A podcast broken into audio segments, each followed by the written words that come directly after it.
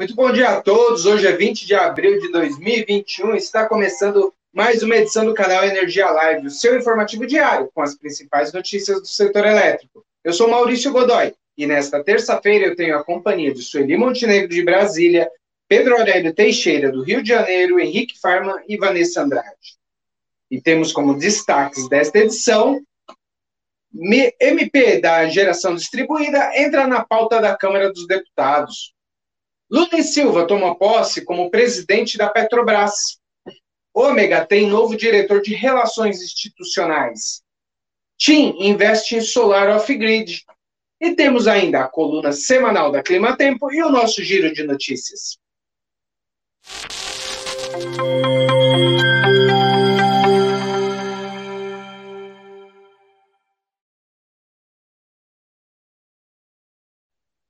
Muito bom dia a todos. São 10 horas, estamos começando o canal Energia Live desta terça-feira e vamos direto a Brasília com a repórter Sueli Montenegro, que acompanha a reunião da diretoria da ANEL. Bom dia, Sueli. Já tivemos avanço em alguns itens da pauta aí, eu sei, eu soube que caíram bastante temas, né? Bom dia, Maurício. Bom dia a todos que nos acompanham. Realmente, vários itens foram retirados da pauta de hoje, né? Mas eu tô, vou começar pelo que foi votado. O primeiro, a diretoria homologou o resultado final do leilão de transmissão de 2020, o único que foi realizado no ano passado, né? Ah, faltava confirmar a habilitação para o lote 1 e ah, houve a confirmação da habilitação da State Grid. Ela foi convocada para assumir essa concessão ah, depois que a ANEL desclassificou a empresa Agronegócio Alta Luz Brasil, né, por problemas de documentação, né. Foram retirados de pauta os sete reajustes tarifários que estavam, sete processos tarifários estavam previstos, né, da CPFL Paulista, Energisa Mato Grosso, Energisa Mato Grosso do Sul, Coelba, Coserne, Enel Ceará e Energisa Sergipe. A ANEL já tinha prorrogado as tarifas da, das três primeiras, né, da CPFL e da Energisa Mato Grosso e Mato Grosso do Sul, mas ah, decidiu que vai fazer uma reunião extraordinária na quinta-feira, dia 22, para ah, deliberar sobre os processos das, das demais, né, das, das, empresas lá do Nordeste, ah, porque elas têm reajuste no, no, no, próprio dia 22, então ela vai deliberar e já sai publicado o, o reajuste em seguida, né. O que mais que a gente poderia falar sobre esse ajuste? Bom, os processos tarifários são esses. Retiraram também de pauta um, um, alguns, alguns itens lá relacionados a, a, a, recursos né, de processos tarifários de transmissoras, que também devem entrar nessa reunião de quinta-feira. E foi retirado um tema que era importante, que é a proposta apresentada pela Transnorte Energia de uma solução alternativa para a questão do contrato lá de interligação de Roraima, né? A gente sabe que a ANEL vai fazer a, a, a mediação nesse processo aí, tentando achar uma solução, envolvendo a FUNAI e outros órgãos ah, licenciadores nessa discussão, né? Ah, nesse momento, a ANEL está lendo, está tratando do processo de abertura ah, do, de consulta pública para consolidação de atos normativos relativos a direitos e deveres do, do consumidor, ah, das distribuidoras, é, na verdade, ela está consolidando aí, a proposta é consolidar 13 resoluções que tratam desse assunto, ah, e, enfim, ah, o processo vai ficar em, em, em discussão aí para receber contribuições de 23 de abril a 22 de junho, e é basicamente isso, Maurício, ah, da reunião da ANEL. Eu retorno aí com você. Perfeito, Sueli. Sueli, antes de sairmos aí para te liberar para acompanhar a reunião da ANEL, aí, o, o, que resta da reunião da ANEL, eu queria te perguntar sobre o PL da geração distribuída, né? Ele voltou a. vai a plenário hoje, né? Não é mesmo? Ele entrou na pauta. É, entrou, Maurício. No, no início, no, ontem, no início da, da manhã, não estava prevista, né? Ainda não tinha entrado na pauta, mas incluíram. Tem sessão deliberativa da Câmara a partir das 15 horas, 15 horas de hoje, né? E com 13 proposições, entre elas está esse PL 5829, né, que institui um novo marco da mini micro GD. Ah, só que antes do substitutivo do deputado Lafayette Andrada, está prevista a votação de cinco requerimentos, de duas medidas provisórias e de um projeto de lei. Enfim, é, se for apreciar todos essas, esses itens antes, é, é meio é um pouco difícil acreditar que esse, que esse projeto possa ser votado ainda hoje, né? Mas, enfim, na Câmara, no Senado, tudo é possível.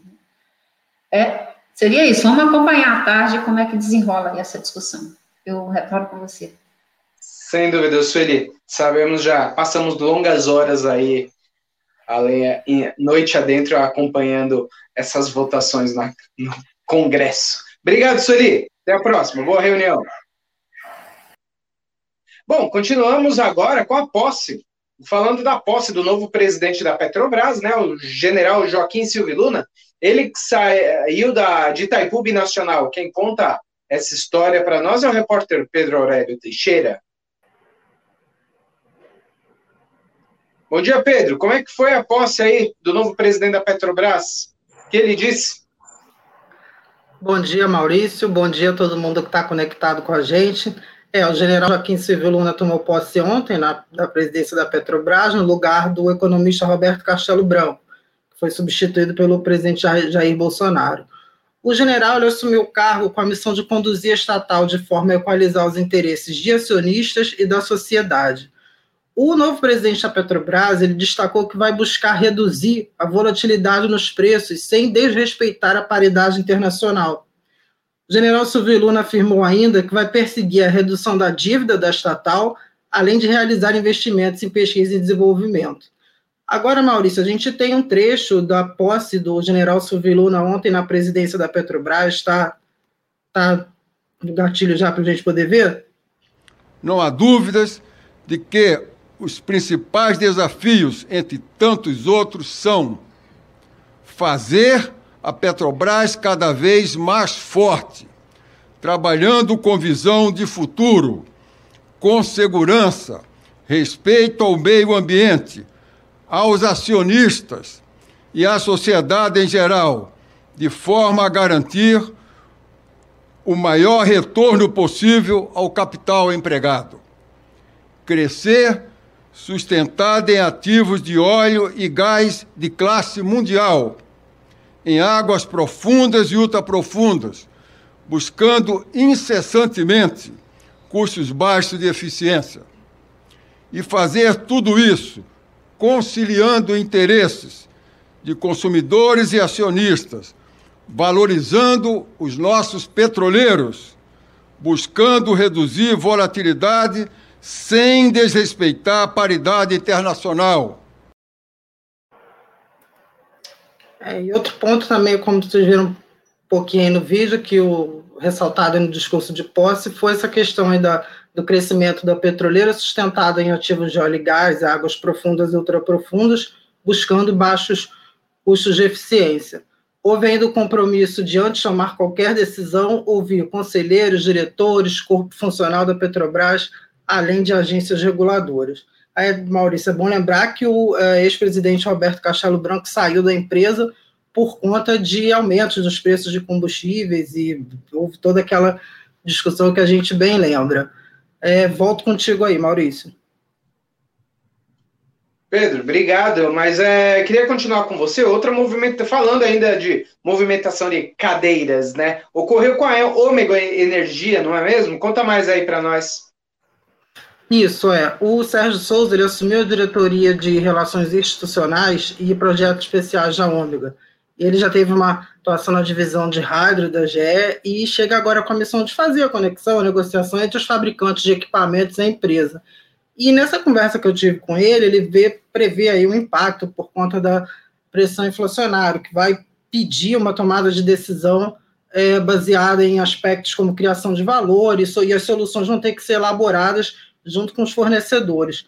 Outro ponto também que ele destacou foi que o maior desafio para ele vai ser lidar com a questão do câmbio, por conta da dificuldade de travar um preço né, para o longo prazo e também por 2022 ser um ano eleitoral, o que geralmente faz subir o câmbio.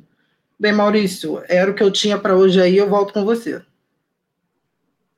Perfeito, obrigado, Pedro. Até a próxima.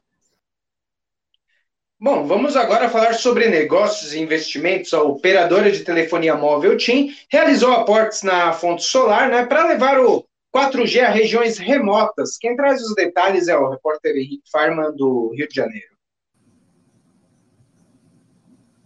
Bom dia, Henrique. Fala mais aí sobre, a, sobre a, o tema da TIM. Bom dia, Maurício, e a todos que nos acompanham. Bom, visando avançar com seu plano de expansão da cobertura 4G a todos os municípios brasileiros até 2023, a TIM está investindo em pelo menos 15 off-grid solares, é, com painéis fotovoltaicos e baterias de lítio para abastecer as torres e antenas em áreas remotas e sem infraestrutura de energia elétrica. A solução poderá ter uma ocupação física máxima variando aí entre 16 a 24 metros quadrados, para uma autonomia de até 36 horas sem a insolação, com mais capacidade para ciclos de carga e descarga, o que resulta em uma maior vida útil do equipamento. Os três primeiros sistemas foram instalados no estado de São Paulo pela empresa Highline e estão previstos em outras regiões, como em Santa Catarina, Pará e no Acre esses três últimos em parcerias com a empresa IHS e a Winit. Assim, a operadora garante uma maior cobertura da rede 4G com uma infraestrutura simplificada, de baixo impacto ambiental e menor custo, com uma redução estimada em cerca de 15 megawatts-hora ao ano. Bom, esses são os principais destaques aí desses aportes da TIM Brasil. Quem tiver mais interesse pode acessar a matéria no nosso portal. Agora eu volto contigo de São Paulo, Maurício. Obrigado, Henrique. Obrigado pela sua participação. Bom, hoje, terça-feira, é dia da nossa coluna semanal oferecida pela Clima Tempo. Olá, bom dia a todos. Eu sou o Felipe Ungirum e venho apresentar mais uma vez, em mais uma semana, a coluna Clima Tempo aqui no canal Energia, falando um pouquinho do setor das principais, dos principais highlights do setor aqui na última semana e para as próximas semanas. Bem, logo de cara, né, a gente vê aqui nos, próximos, nos últimos dias que os volumes foram bem pequenos sobre o centro-sul do país, né, quase não choveu nas principais bacias, a gente teve alguns volumes interessantes na parte baixa dessas bacias, mas quando a gente vai mudando aqui as datas, né, dia 12, dia 13, os volumes foram bem pequenos, então a gente teve chuva na parte baixa do Xingu, na parte baixa da Bacia do Tocantins. E aí, ao longo do último fim de semana, uma frente fria avançou na costa centro-sul do país, mas os volumes se concentraram mais nessa faixa leste, e onde não agrega muito para bacias hidrográficas. Então, os volumes não foram muito significativos, muito relevantes. O que a gente tem ao largo da costa é um ciclone extratropical, um ciclone híbrido, na verdade, né, com algumas características subtropicais, segundo as previsões também, e esse ciclone avançará sobre a nossa costa sudeste, nordeste, e quando chegar na costa nordeste vai trazer impactos para bacias aqui do nordeste. Então vamos ver aqui a previsão. Modelo europeu na esquerda, modelo GFS na direita, colocando aqui as bacias nós percebemos né, que para os próximos dias há expectativa de volumes bem significativos para a parte média, para a parte alta do São Francisco, para toda a bacia do Xingu, para toda a bacia do Tocantins. Volumes aí que por dia, durante essa próxima semana operativa, durante essa semana operativa, são quase 20 30 milímetros. E aí, olhando a outra semana operativa aqui nessa outra tela, nós temos o modelo, os dois modelos indicando bastante chuva em todo o cenário, em todo o mapa, né? um cenário diferente do que estamos observando nas últimas semanas. E aí nós temos volumes consideráveis nas bacias do sul do país, nós temos volumes consideráveis aqui espalhados pelo sudeste também, apesar de haver uma divergência entre o cenário europeu e o cenário do CFS. Então, olhando aqui, né, bacias do sul com volumes de aproximadamente 40, 50 milímetros, e aí se expandindo para o sudeste também.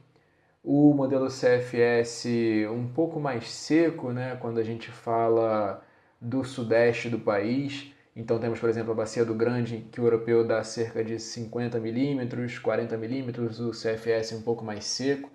E aí o CFS menos otimista também aqui no São Francisco, quando o europeu dá em torno de 70 milímetros para o médio São Francisco, para o Tocantins. O CFS até dá volumes interessantes para o Tocantins e para o Xingu, mas para o São Francisco volumes menores.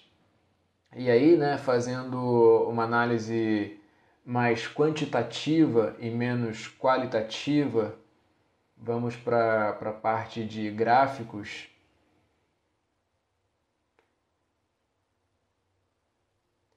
Né, olhando, por exemplo, aqui é, todas as agregações, nós vamos olhar uma agregação só.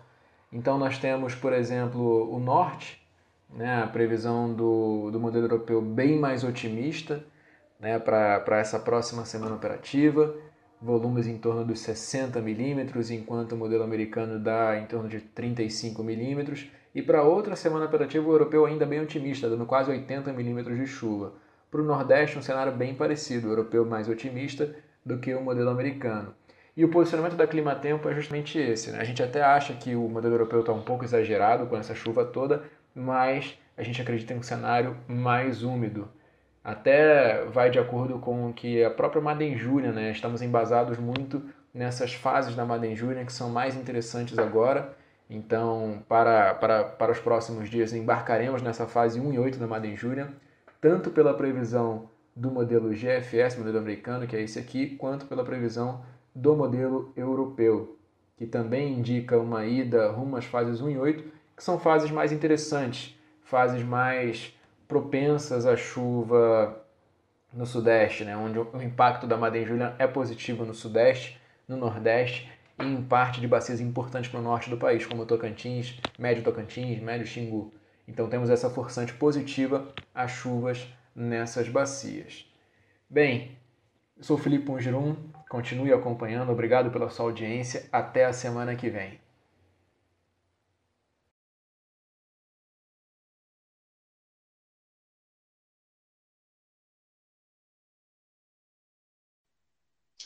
Legal, agradecer aí ao Felipe Pongirum e a Clima Tempo por mais essa coluna semanal.